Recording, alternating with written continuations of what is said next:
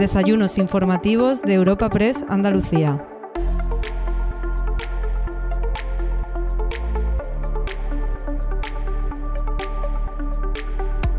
El encuentro informativo que te presentamos hoy en Europa Press Andalucía ha sido posible gracias a la colaboración de la Fundación Universitaria San Pablo CEU. Para esta cita, que lleva por título Innovación Educativa y Empleabilidad, contamos con la participación de la consejera de Desarrollo Educativo y Formación Profesional de la Junta de Andalucía, Patricia del Pozo, el jefe de gestión del talento de Atlantic Copper, Sebastián Prieto, el director general del CEU, Javier Tello, y el director de recursos humanos de CEPSA Energy Parks, José Alfonso Martínez Cueto. Este coloquio ha sido moderado por el delegado de Europa Press en Andalucía, Francisco Morón, y presentado por el presidente de la Fundación Cajasol, Antonio Pulido, a quien podemos escuchar a continuación.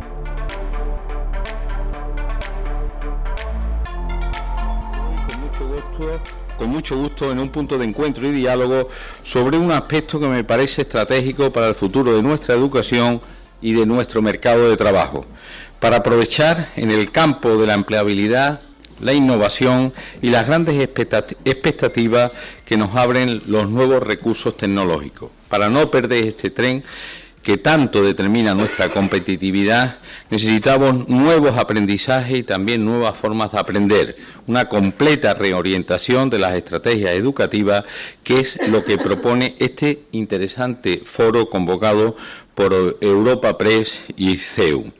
Para nuestra entidad, como saben, la educación y la formación enfocada a directivos, empresarios y emprendedores conforma una de nuestras líneas de actuación, la que más ha crecido en los últimos años, por cierto, así que se trata de un asunto clave en el que estamos especial y directamente involucrados.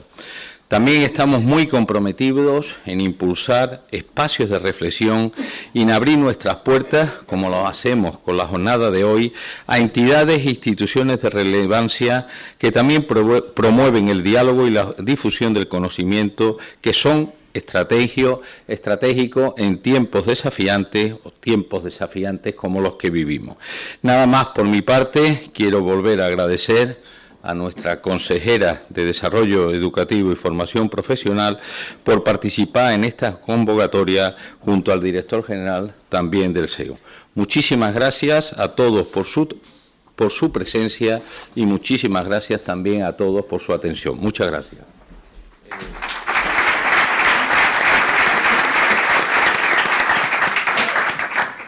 Muchas gracias. Eh, buenos días y bienvenidos. Bueno, tenemos la intención de, tenemos una hora por delante, una hora para que nadie se canse en todo este tiempo y para que se retenga aquello que, se va a decir en esta mesa. Una mesa que preside la, consejera de Desarrollo eh, Educativo y Formación Profesional, Patricia del Pozo, la que también contamos con el director general del CEU, Javier Tello, con el director de Recursos Humanos de CEPSA Energy Park, José Alfonso Martínez Puesto, y con el jefe de gestión de talento de Atlantic Copper, Sebastián Prieto. Bueno, para abrir, para abrir la ronda, la intención es que tengamos dos rondas y una a modo de conclusión, una tercera si puede ser por tiempo a modo de conclusión. Consejera, ¿cuáles son los principales pasos que se han dado en este tiempo en Andalucía en la educación y hacia dónde va la educación en Andalucía? Bueno, muchísimas gracias, Fran, y si me permite, antes de contestar a tu pregunta, quiero dar las gracias al presidente de la Fundación Cajasol, Antonio Pulido, por acogernos, por acogernos siempre a abrir las puertas de esta maravillosa casa, siempre al diálogo, al debate, a las cosas importantes que le preocupan a los andaluces. Muchísimas gracias, querido presidente, siempre por abrirla. Fran, a ti también y a Europa Press por la oportunidad, la oportunidad de celebrar estos, estos foros, de estas mesas de diálogo, ¿no? con además eh, representantes también muy activos en todo lo relacionado con la educación, con la formación, con la empleabilidad, con la innovación, que es de lo que vamos a hablar en el día de hoy aquí.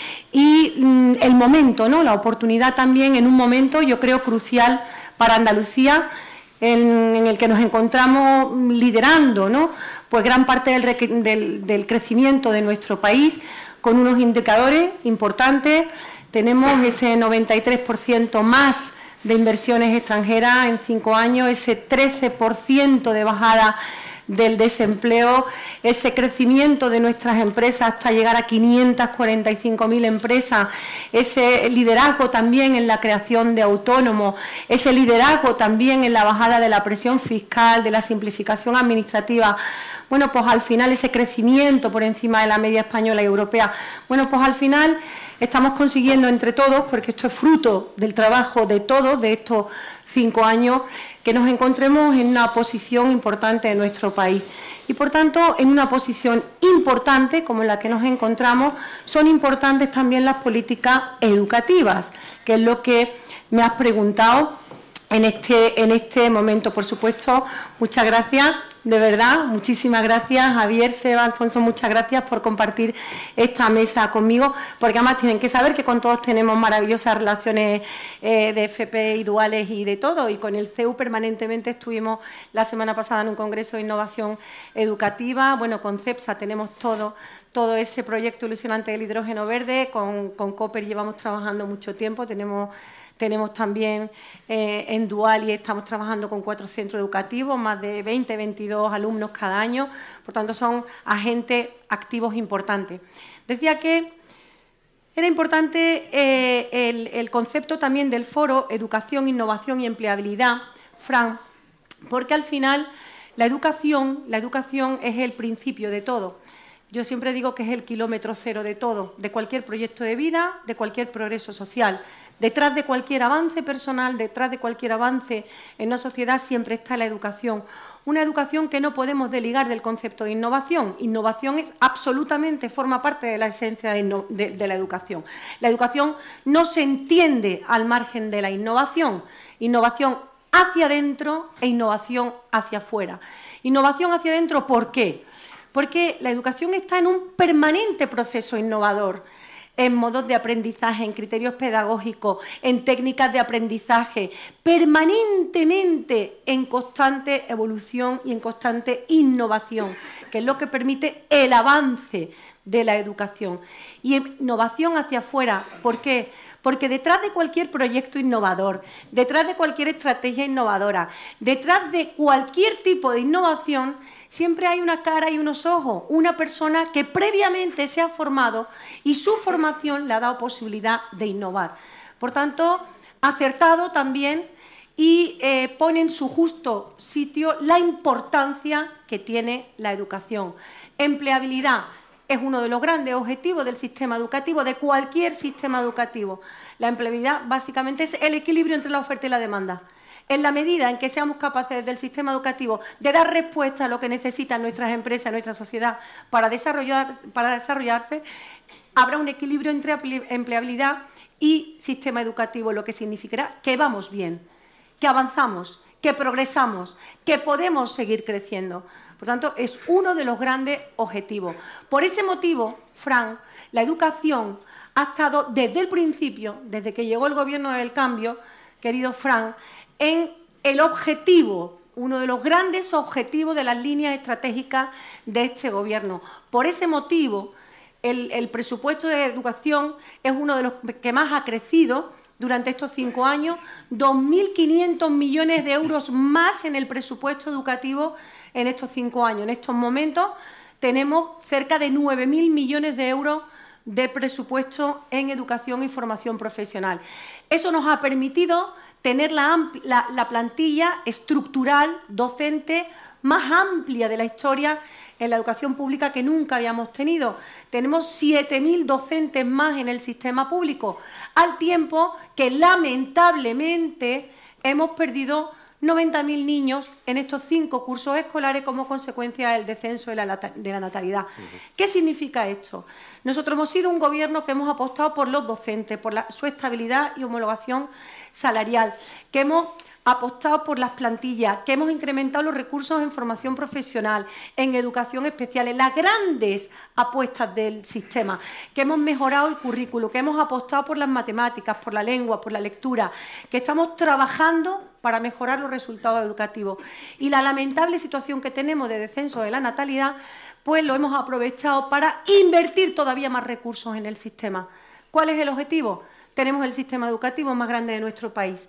y más grande que varios países de la Unión Europea. Lo que tenemos que conseguir entre todos es que sea el mejor, porque en, en el, digamos, si conseguimos, como yo digo, tener unos buenos rendimientos, unos buenos resultados y conseguimos también equilibrarnos con la empleabilidad, ahora mismo tenemos 20.000 puestos de trabajo en Andalucía sin cubrir que tienen que salir de la formación profesional. Son perfiles técnicos intermedios que están sin cubrir.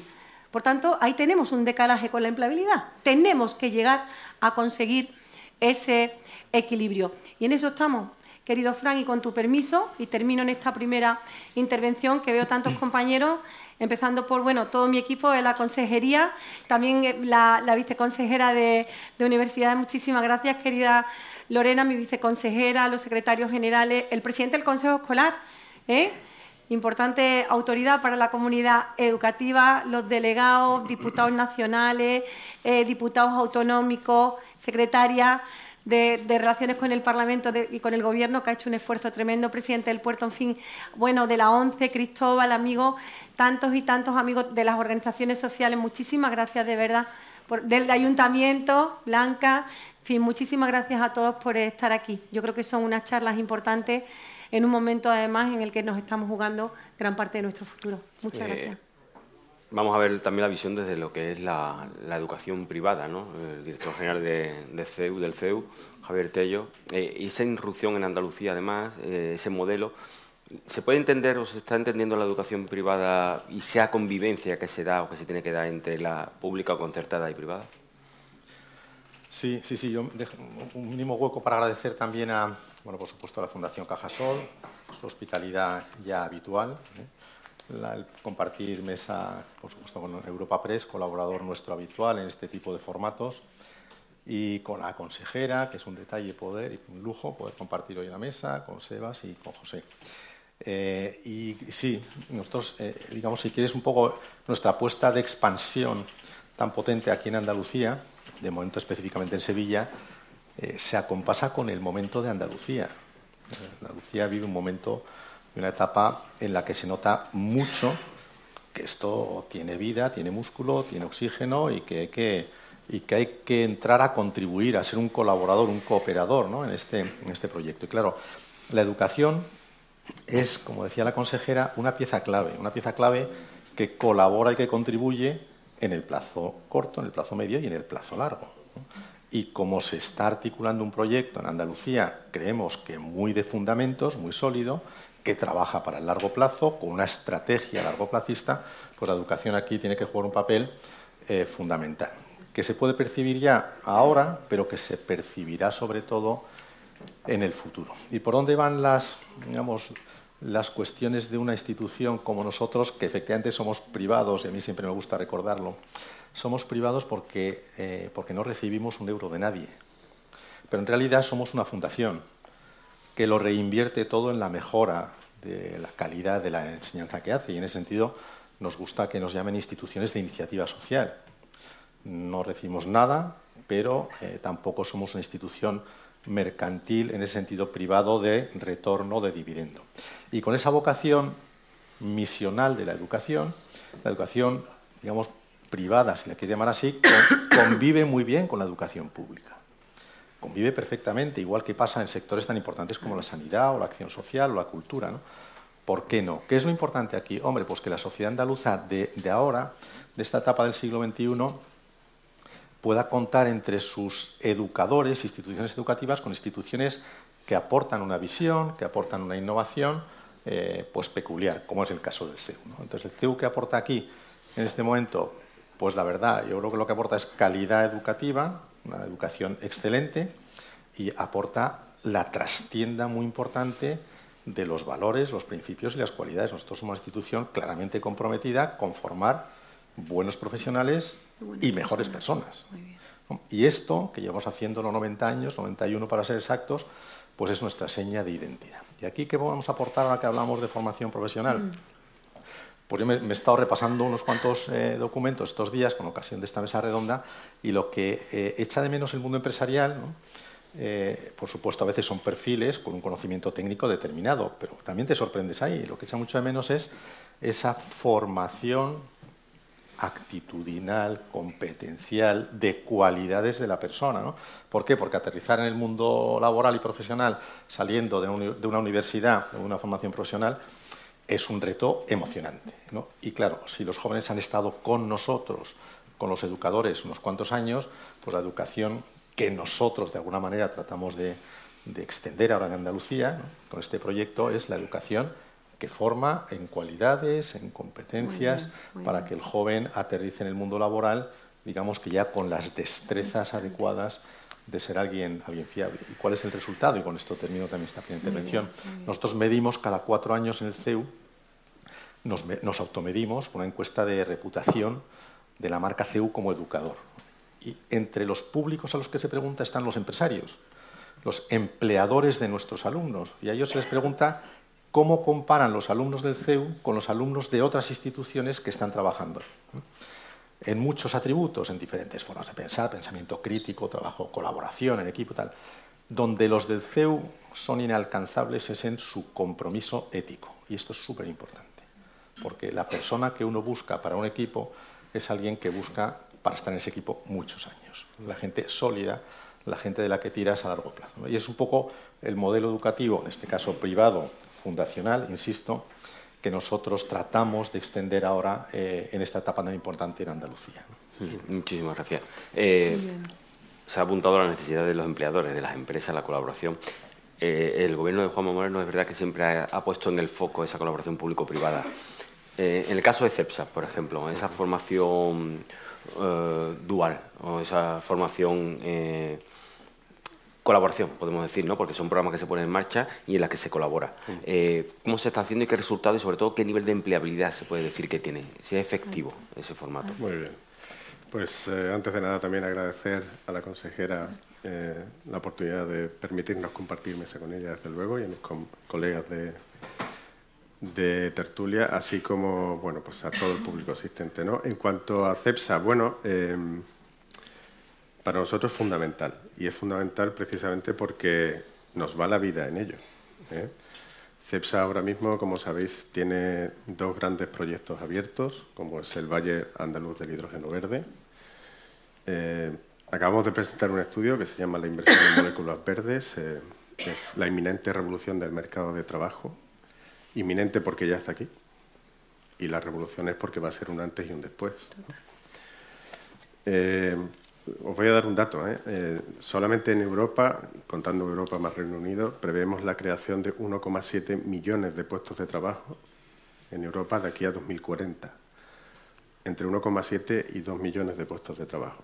Mm, eso en la inversión en moléculas verdes en Europa.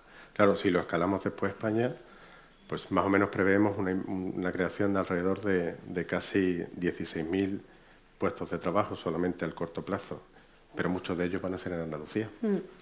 Ya lo hemos anunciado, lo ha anunciado nuestro CEO, las grandes inversiones, tanto en el polígono industrial de Huelva como en el polígono industrial del campo de Gibraltar, en hidrógeno verde y en HVO, en los biocombustibles, pues van a ser en Andalucía. Por lo tanto, vamos a demandar muchísimo, muchísimo empleo en Andalucía. Por ello es necesario, y a las palabras de la consejera al inicio me remitía, la colaboración extrema, diría yo, que mantenemos con la consejería a la hora de que a la hora de identificar los nuevos perfiles que necesitamos. No solo necesitamos perfiles profesionales, sino que necesitamos, ya no hablamos de perfiles profesionales, ya hablamos de skills, hablamos de habilidades. Mm. La habilidad, la skills, es lo que se va a convertir en la unidad de gestión de un departamento de recursos humanos, no el puesto de trabajo clásico. No, yo creo que eso ya es un concepto que está pasando de moda y un concepto que vamos a abandonar. Vamos buscando skills. Skills son las habilidades que necesitamos para hacer esa transformación y también necesitamos que esas habilidades estén en nuestros futuros profesionales para permitir esa transformación. Ahí la colaboración público-privada y en el caso de la formación profesional es absolutamente clave. CEPSA mantiene convenios de formación profesional dual, eh, prácticamente eh, donde tenemos nuestras zonas geográficas, tanto en Huelva como en Cádiz, con bastantes colegios de formación profesional pero quiero hacer referencia al último convenio que firmamos precisamente con la consejera en el mes de noviembre del año pasado, el 2023, donde por primera vez, consejera, y eso es así, eh, los ciclos de formación profesional químico, tanto de Huelva como del campo de Gibraltar, en este caso Algeciras, tendrán un módulo de formación en energías renovables e hidrógeno verde Y la primera, la primera promoción de formación dual con esta especialidad va a empezar ya. Sí, ¿eh? en el Graíño. eh, eso es, en el Graíño, sus eh, prácticas duales dentro de nuestro parque energético de la Rábida. A partir de ahí, la apuesta con la formación dual es absoluta. Nosotros vamos a necesitar perfiles fundamentalmente de formación profesional, electricidad, electrotécnico, pero también, y aquí quiero hacer especial mención, y cojo las palabras de Javier, en las soft skills. Son esas skills blandas que son las formas de comportarse, las formas de hacer las cosas. Hoy para las empresas es muy importante qué hacemos, pero es mucho más importante cómo lo hacemos. Y hacia ahí, hacia donde tenemos que caminar, y hacia ahí es donde estamos caminando de la mano de la Junta en este sentido. Muchas gracias. Atlantic Copper también es un ejemplo en el tema de la apuesta por la formación. Es un sector muy concreto, un sector muy específico.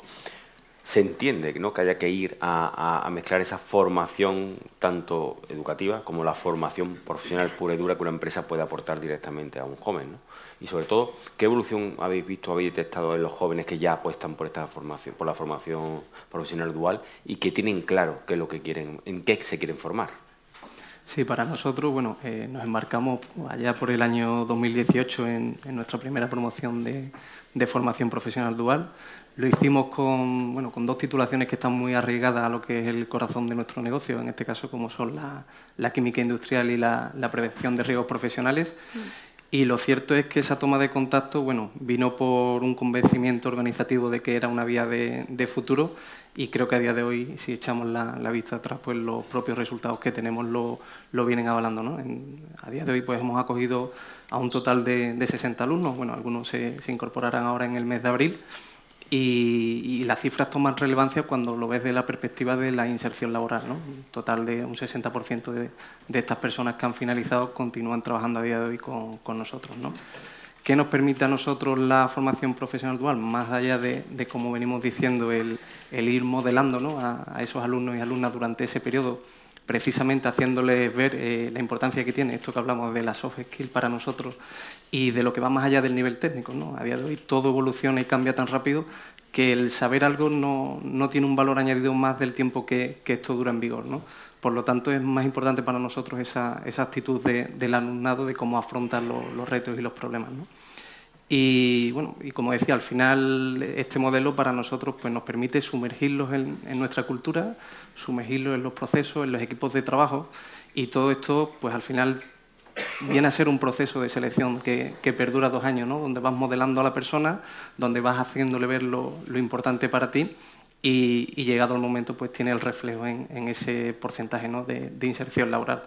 Sí vemos en, los alumnos que lógicamente bueno, el cambio generacional eh, pues, vienen con inquietudes diferentes a las que quizás estamos veníamos estando acostumbrados, pero también la formación profesional es un, y la formación profesional dual es un modelo que, que permite esa cintura, esa flexibilidad para ir adaptando también a afrontar pues esas exigencias o inquietudes que, que viene trayendo eh, las nuevas generaciones. ¿no? Y para nosotros, pues bueno, en, en este contexto pues va a ser y sigue siendo una herramienta de, de futuro y por la que seguimos apostando. Consejera, eh, eh, hemos visto la visión desde las empresas, de la FP Dual. Me gustaría saber, sobre todo, los datos de, inser- de inserción laboral, qué éxito hay, Altos. qué futuros hay se- y si- qué nuevas ramas se pueden ir abriendo, qué adaptación se tiene que ir produciendo en esa Dual y, sobre todo, si se ha perdido ya esa, eso de pensar siempre que hay que tener un título universitario, ¿no? que parecía que como si no tuvieras un título universitario, como que, que te quedabas atrás o que no podías entrar por la puerta grande del mercado laboral. Eh, y por último, eh, puede ser una solución también al abandono escolar y cómo han cambiado los datos en Andalucía respecto al abandono escolar. claro. En todo lo que has dicho, en todo lo que has dicho, la verdad, Fran, que has puesto, que has puesto el dedo en la llaga. Efectivamente, eh, se ha producido y se está produciendo ya un cambio, un cambio de mentalidad por completo con la formación profesional. De hecho, se está produciendo, yo digo muchas veces, un, itinerario circular prácticamente educativo, porque tenemos un montón de alumnos que antes de ir a la universidad prueban una formación profesional de, de- grado superior y luego van a la universidad o viceversa, terminan el grado y vienen y se enganchan a un ciclo formativo. Es decir, que se está produciendo ya, digamos, un- un- un- una especie de- de círculo educativo que está funcionando y está funcionando bien. Y además la formación profesional está generando unos itinerarios interesantísimos, ¿no?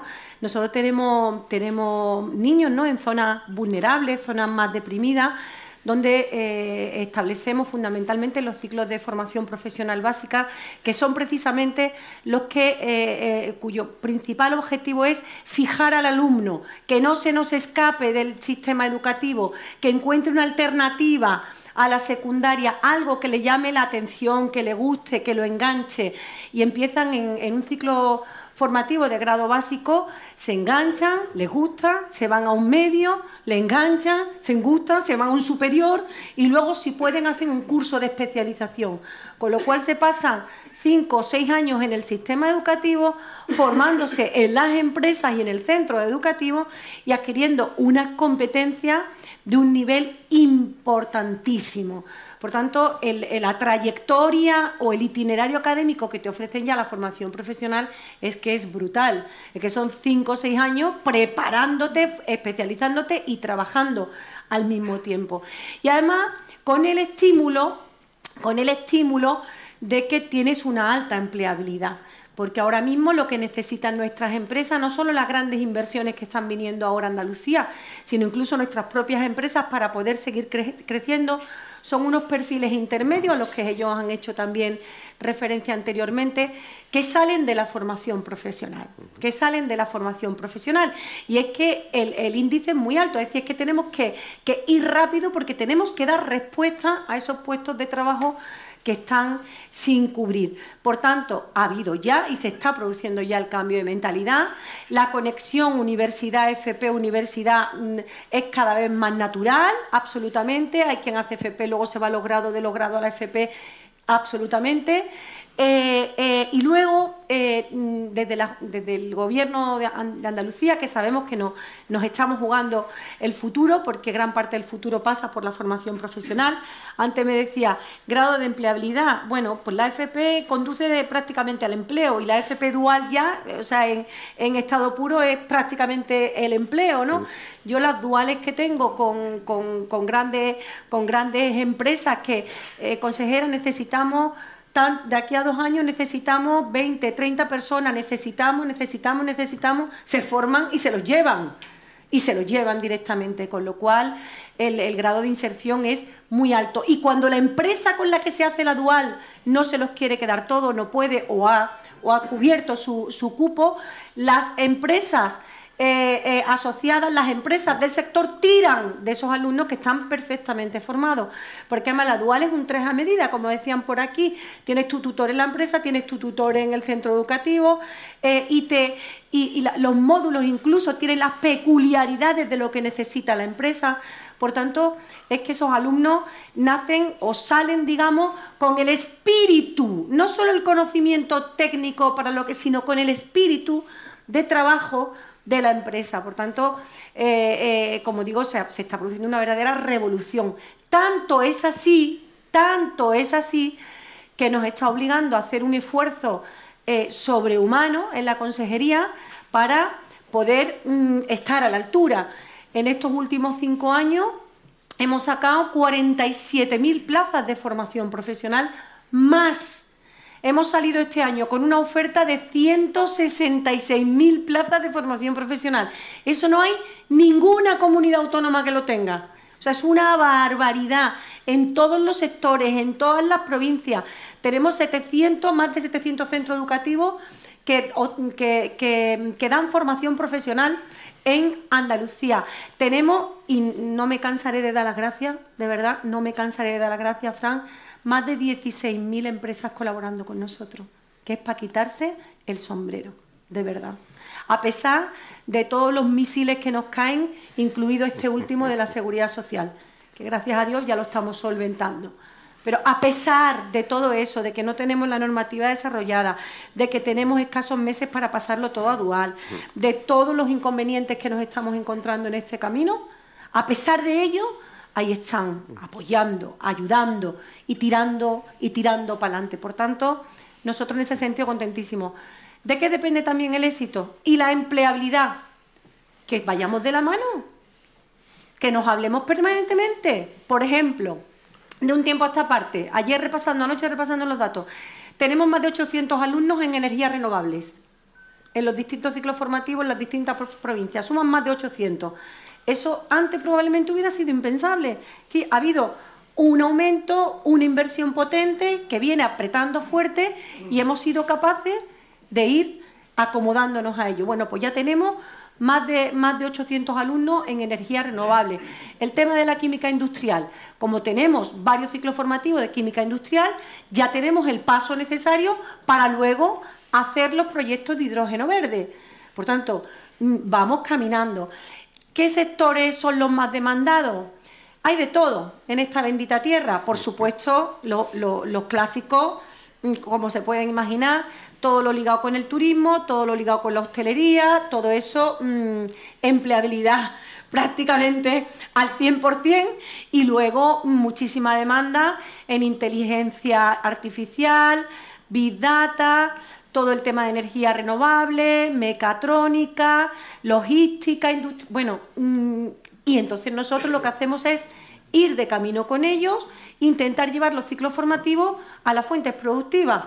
Si tenemos que poner hidrógeno verde, Cádiz, tipo Algeciras, línea, esa zona, y la parte de la Rábida, la parte de Huelva, pues evidentemente contamos con los centros educativos que tenemos ahí, porque las duales son más fáciles porque están las plantas al lado. Por tanto, lo que estamos intentando es diversificar también los ciclos formativos allí donde no, no, no, no, lo necesitamos. Pues con Consentino, que tenemos cuatro o cinco ciclos formativos, allí en el parque de Consentino, evidentemente uno es de extractiva, de piedra. ¿Dónde va a estar? ¿Dónde va a estar?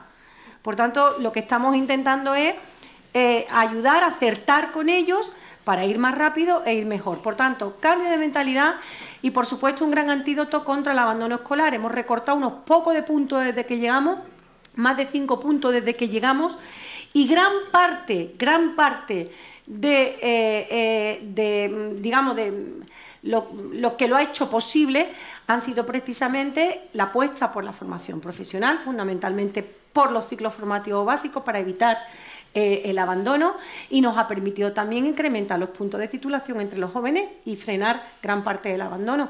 Sin duda, para frenar el abandono lo que hay es que dar alternativas, entusiasmar para que se queden en la cadena educativa, ya sea en la FP, ya sea en el régimen especial, ya sea en el régimen general, ya sea en la universidad, da igual, pero que siga en la cadena educativa. Por lo tanto, también nos ha ayudado la política de formación profesional sin duda.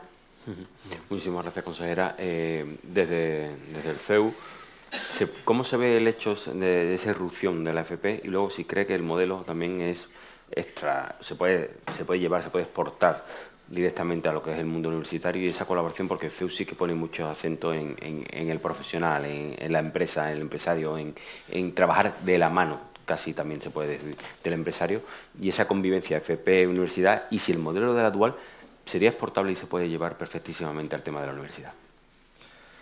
Sí, sí. Nosotros ponemos mucho el acento en la conexión directa con el mundo empresarial. Somos una institución que, que cree en un principio importante, que la empleabilidad del joven que estudia con nosotros es la mejor llave que va a tener después el joven para poder realizar y llevar a la práctica, a la realidad, su proyecto vital. Luego nuestra responsabilidad mientras se forma con nosotros no es pequeña. Por eso, nosotros tenemos, hemos creado, creamos hace dos años, la consejera tuvo la oportunidad de participar, el Consejo Asesor de Empleabilidad, donde ha estado también eh, CEPSA, 12 grandes empresas, sus directivos de recursos humanos, hablando abiertamente de empleabilidad y de todas estas cosas que están muy encima de la mesa, pero que conviene ir aterrizando en todo, en los proyectos normativos, en la estrategia de los educadores, en el compromiso de las empresas y demás. Entonces, ¿cómo aparece la, la FP ahora? La formación profesional en escena? Pues yo creo que sobre una realidad que nos tiene que, eh, que, nos tiene que dar insomnio, ¿no? que es aquí en España, ¿eh? no hablo de Andalucía, en España un 29 y pico por ciento de desempleo juvenil, promedio europeo el 14, aquí el 29 y ellos el 14. Eh, bueno, de la temporalidad del empleo juvenil ni hablamos, disparatado. de los contratos a tiempo parcial ni hablamos, disparatado también. ¿no? Y toda esta realidad con otra realidad que comentaba tanto José como, como Sebas, las empresas sin encontrar el talento que buscan. O sea, estamos de alguna manera eh, construyendo ¿no? personas con un talento determinado que después resulta que no es el que encaja perfectamente. Tal. Con lo cual, lo que tenemos encima de la mesa es una realidad como para que nos pongamos las pilas volando. Y en ese sentido, para nosotros, todo el nuevo marco normativo de la formación profesional, eh, la ley y el, proyecto Real Decreto, que, esperemos que aterrice y tal, vamos a verlo, eh, pues más allá de que tiene sus cosas, pues es una oportunidad más. Una oportunidad más para que una apuesta que se ha sido muy debatida, pues la tomemos todos como la apuesta. Dual sí o sí. Eh, formación profesional dual sí o sí. ¿Qué permite la dual como, como clave? Pues yo creo que permite una cosa que a nosotros nos viene muy bien como educadores. Yo ya en toda la etapa que está en la empresa el joven, yo ya tengo la tranquilidad de que las competencias, las habilidades, las cualidades que tiene que desarrollar es que van a venir por osmosis. Le van a caer al joven por el entorno y el ecosistema empresarial. Él ya vive allí. Tendremos que arreglar algunas cosas, ¿no? Si el régimen es un régimen eh, jurídico, de beca, de laboral, no sé, con continuidad, bueno, todas estas cosas, pero yo confío, porque soy optimista por naturaleza y el lo somos, que esto se, irá despejando, ya sabremos exactamente el joven bajo qué estatus jurídico está. Pero claro, quedan algunas otras cosas importantes. ¿Qué cosas importantes? que tampoco acabamos de centrar muy bien. ¿Dónde están los célebres gaps, los célebres agujeros entre talento esperado por el mundo empresarial y demás. Y entonces, eh, pues mira, un estudio muy interesante de COE y de, eh, en clave de personas a estos días, eh, pues efectivamente hay nosotros siempre pensamos que está como inflacionada la idea de lo digital. Es cierto que falta talento digital, ¿no? Pero luego te pones a mirar y realmente no, es tanto así. Es verdad que el primer gran agujero está en la inteligencia artificial.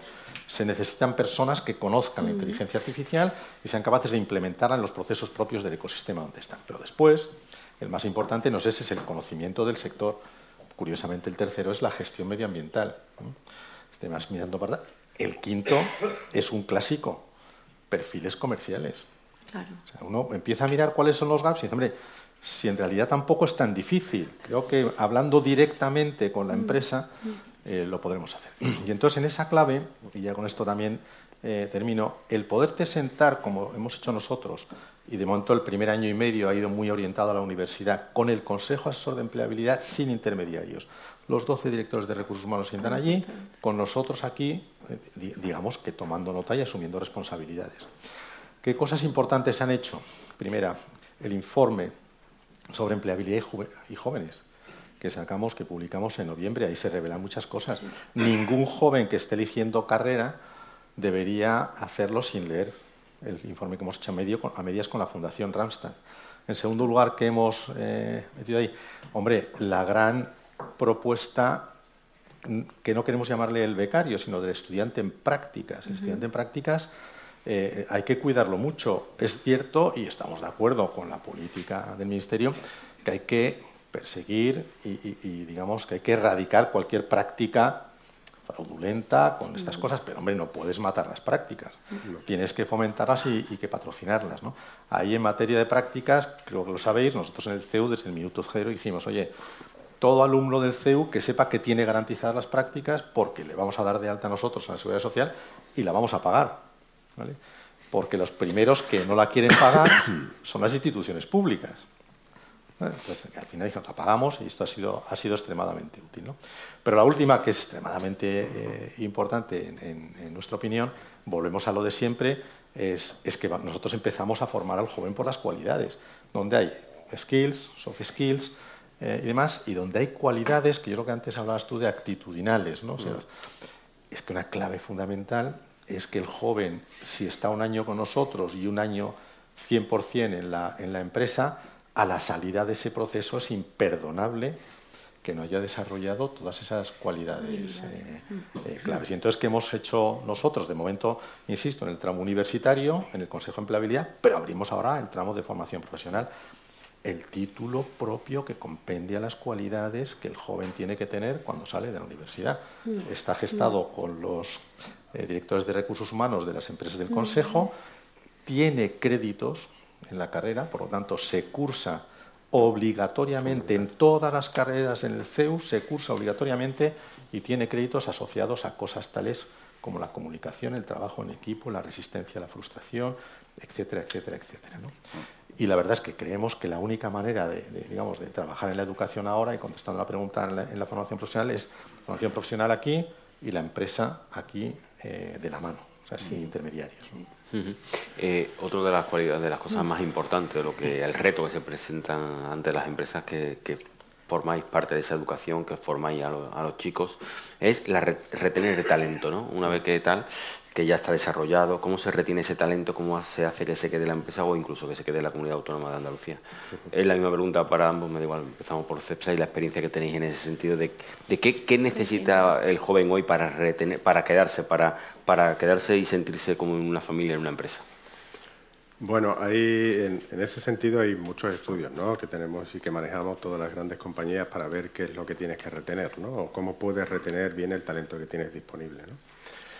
Eh, antes de entrar en, los cuatro bullets principales que tenemos todos encima de la mesa a la hora de gestionar cuál es eh, eh, esa política de retención, permíteme añadir un elemento más a la conversación anterior y es la rapidez.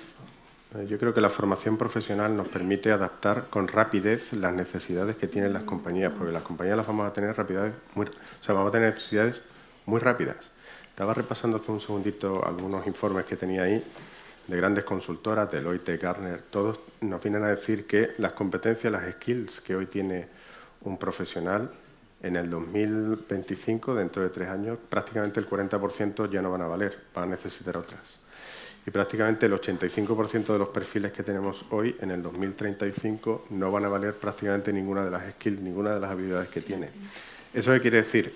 Quiere decir que hay que enganchar ese concepto al concepto de empleabilidad. La empleabilidad no solo es el elemento subjetivo, no es yo me formo y de alguna forma intento eh, mantenerme actualizado. Las competencias también el, contexto donde, la, donde, una persona se desarrolla tiene mucho que ver. En un contexto empresarial, en un momento determinado, pues lógicamente tienes que permitir de alguna manera que ese profesional se vaya adaptando, le vayas proporcionando esas skills necesarias para adaptarse.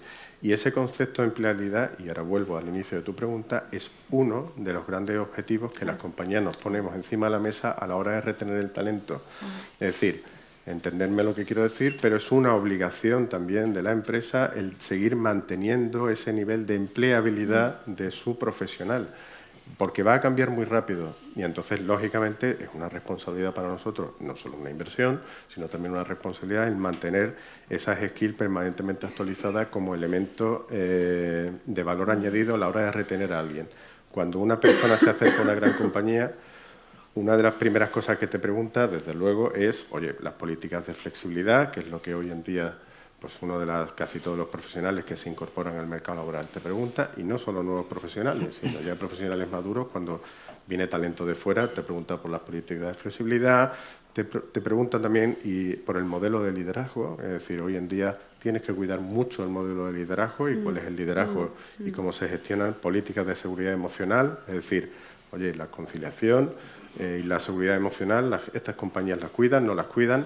Después entra, como no puede ser de otra manera, pues las condiciones de salario, ¿no? Todo el mundo, y que de salario de compensación, el paquete de compensación. El salario es solo una parte de la compensación, ¿no? Pero empiezan a mirar también los planes de carrera. Los planes de carrera no deja de ser también la capacidad que tienes de evolucionar, no solo dentro de tu compañía, sino también fuera de la compañía. Hay que perder el miedo, ¿eh? Hay que perder el miedo a formar a, todo tu, a toda tu plantilla y que parte de esa plantilla puede irse fuera de tu propia organización. No pasa nada, no pasa nada. No pasa. Eso también es empleabilidad y eso las compañías lo tienen que asumir. No pasa absolutamente nada. Lo importante es apostar por mantener esa empleabilidad como valor añadido al empleado que quiere formar parte de la organización, ¿no? a la persona que quiere formar parte de la organización.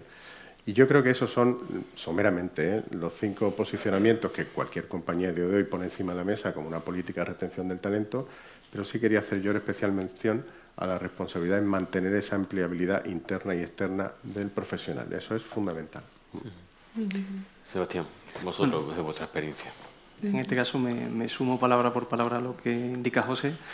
Sí, complementarlo, digamos, con, soy partidario de que el talento es patrimonio única y exclusivamente de las personas. Nosotros lo que hacemos es tratar de poner encima de la mesa las motivaciones los retos necesarios para que eh, se desarrolle dentro de la organización y ahí es donde tendremos nosotros la principal piedra ¿no? en el camino o la principal lucha, ¿no? en conseguir el, dar esos alicientes para que la gente se sienta desarrollada, como decía José, también dentro de las empresas, tengan su plan de, carrera, su perspectiva futura y ser conscientes también que eso a nivel de realidad está cambiando. Eh, antes la gente se posicionaba en un proceso de selección, hoy en día todo el mundo está en proceso de selección porque cualquiera puede acceder y llamar a su puerta en un momento dado, con lo cual tenemos que aceptar esa realidad y más allá de asumirla lo que tenemos que hacer es anticiparnos, ¿no? poniendo encima de la mesa precisamente pues eso, esos alicientes o esos retos a, las personas de forma que, que llegado el momento pues se decanten por por darle continuidad a nuestro proyecto. ¿no? Mm.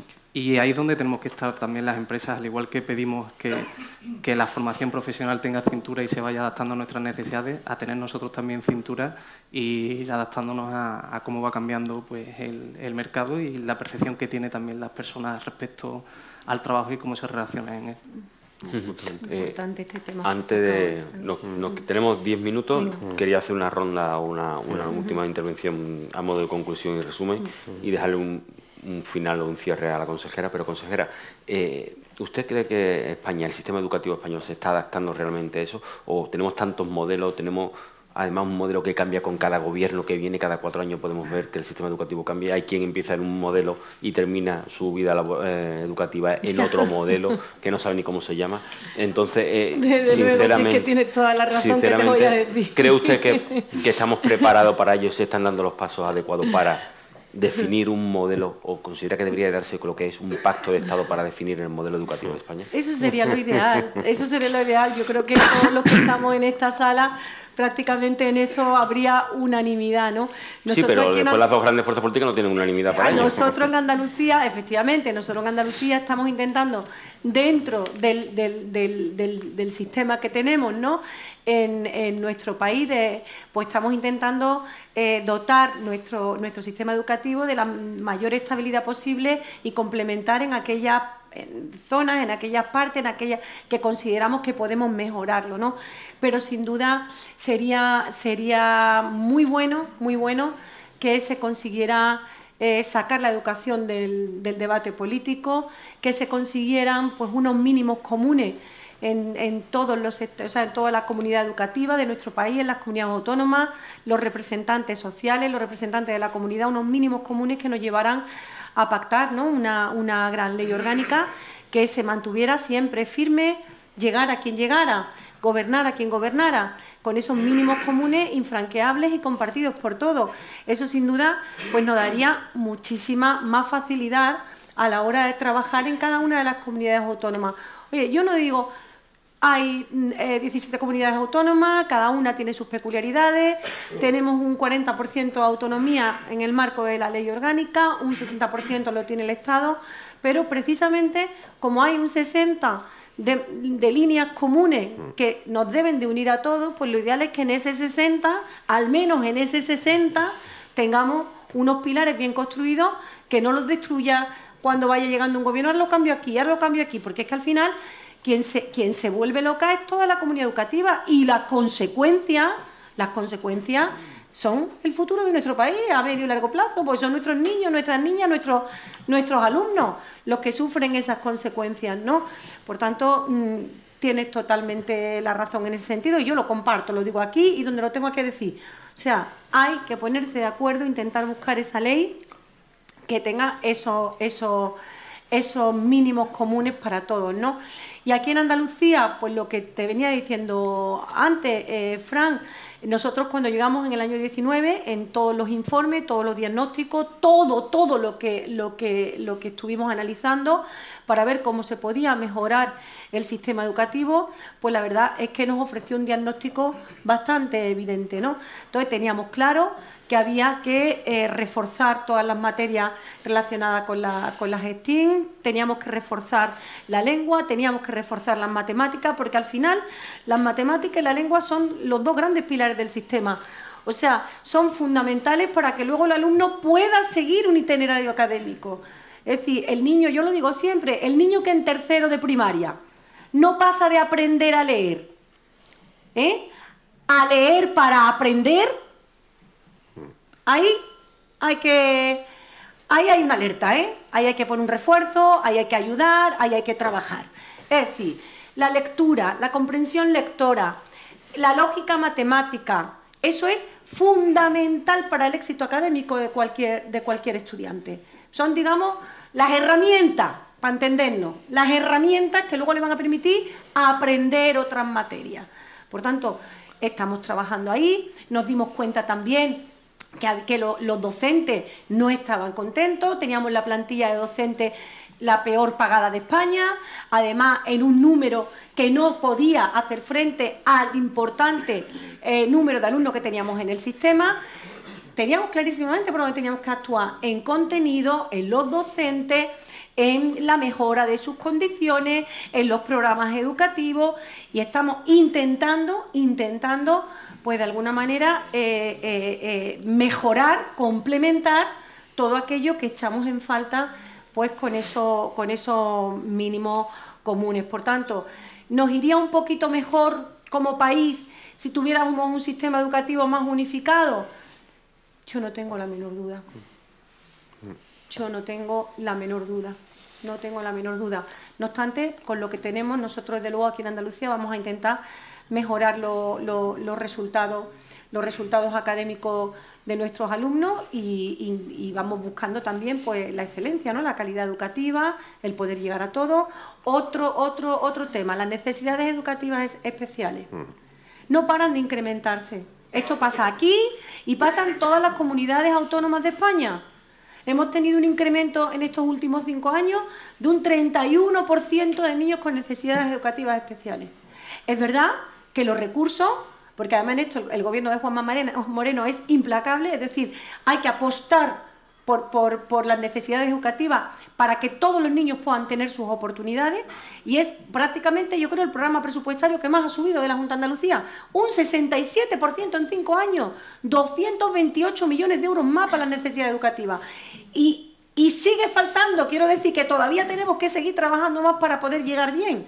Entonces, hemos intentado eh, eh, eh, complementar, como digo, todas esas, todos esos ámbitos, todos esos espacios en los que veíamos que, el sistema pues, pues flaqueaba y era lo que nos impedía que tuviéramos altas tasas de titulación, lo que nos impedía liderar, salir de esos puestos de abandono educativo y todo lo que nos impedía avanzar. Y es lo que estamos haciendo. Ahora, tiene razón, yo estoy convencida de que si tuviéramos un sistema más igual en todo nuestro país, con unos estándares comunes que se que permanecieran siempre, permanecieran siempre infranqueables, pase, venga el gobierno que venga, pues yo estoy convencida de que nos iría todo infinitamente mejor, seguro. Eh, Zeus, a modo de conclusión, y, también eh, me gustaría que nos explicara, Zeus se puede entender como la universidad que acompaña permanentemente al joven en su carrera profesional, incluso en su madurez, incluso en su conclusión como profesional.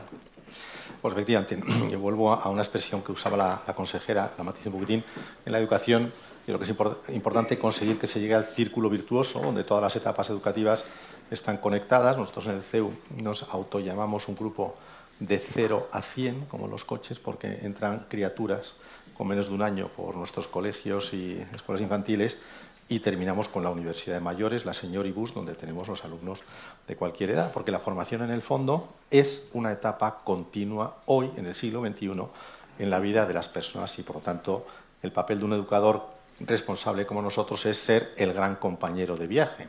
Y que siempre que uno se, se perciba con necesidades formativas, pues en su imaginario entre el CEU como uno de los de las posibles alternativas con las que hacer un grado, una formación profesional, un posgrado, un máster, una formación de lifelong learning, lo que toque, lo que corresponda. Pero también quería, y me parece muy importante, a colación de esto el pacto educativo. Yo el pacto educativo creo, creo que he estudiado la demanda de un pacto educativo en los libros de historia de cuando estaba en el colegio. O sea, no habrá pacto educativo en la vida, seamos realistas, no somos un país de pactos en esta línea, no habrá pacto educativo, pero con lo que tenemos yo soy de la teoría de qué cosas podemos hacer, ¿no? Y en la formación profesional, pues oye, con este marco normativo nuevo, pues es importante atacarlo bien. Cosas importantes aquí, una muy prosaica, siempre sabe mal sacar los euros, ¿no? los dineros, pero claro, este marco de formación profesional que es muy, muy ambicioso y que habla de que en la empresa el joven va a estar muy tutorizado y en su caso mentorizado, hay mucha empresa que por su tamaño, su volumen y tal, no lo va a poder hacer. Ergo ya estamos pidiendo y demandando las correspondientes ayudas en forma directa, fiscal, de cotizaciones o de lo que toque, porque si no, hay un segmento de empresas, y me corregís los que estáis en el mundo empresarial, a los que le va a ser prácticamente imposible entrar ahí. Segunda, las líneas de trabajo de los grandes ejes formativos. Esto lo, yo también lo hemos compartido, consejera, alguna vez en alguna mesa redonda.